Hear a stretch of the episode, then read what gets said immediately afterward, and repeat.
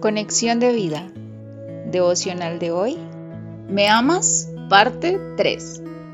Dispongamos nuestro corazón para la oración inicial.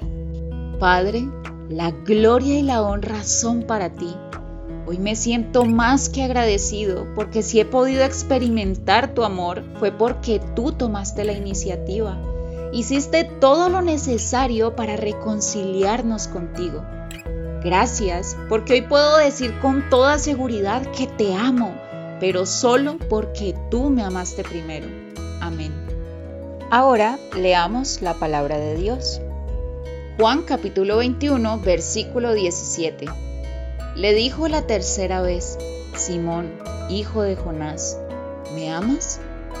Pedro se entristeció de que le dijese la tercera vez, ¿me amas? Y le respondió, Señor, tú lo sabes todo, tú sabes que te amo. Jesús le dijo, apacienta mis ovejas. La reflexión de hoy nos dice, es increíble ver cómo las respuestas de Pedro fueron cambiando, no en su contenido, sino en su efusividad.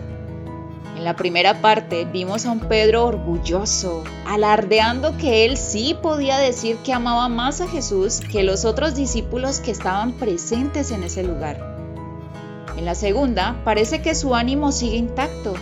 Tal vez haya generado un poco de duda la insistente pregunta de Jesús, pero su respuesta sigue siendo la misma.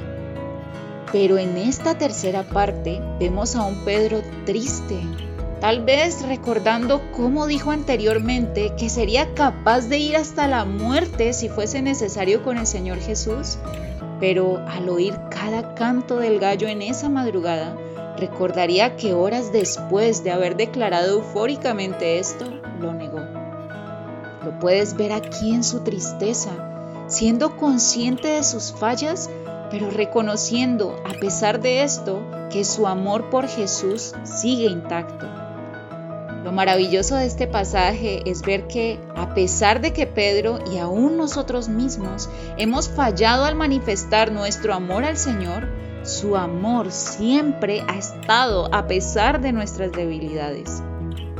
Lo que podemos concluir de este pasaje es que cada vez que se nos pregunte si amamos al Señor, no puede salir de nosotros un sí, yo lo amo, lleno de altivez y orgullo, como si el mérito de amarlo fuera nuestro, pues su palabra nos recuerda que si nosotros le amamos a Él, es el resultado de que Él nos amó primero. Primera de Juan 4:19. Dios fue quien tomó la iniciativa de amarnos y demostrarnos su amor, aun cuando éramos pecadores, y lo manifestó cuando envió a su único Hijo Jesucristo para que fuera la propiciación por nuestros pecados. Romanos 5.8, Primera de Juan 2.2. Hermanos, si hay alguien que merece toda la gloria y honra, es el Señor pues hoy podemos decir que le amamos porque Él nos amó primero. Visítanos en www.conexiondevida.org. Descarga nuestras aplicaciones móviles y síguenos en nuestras redes sociales.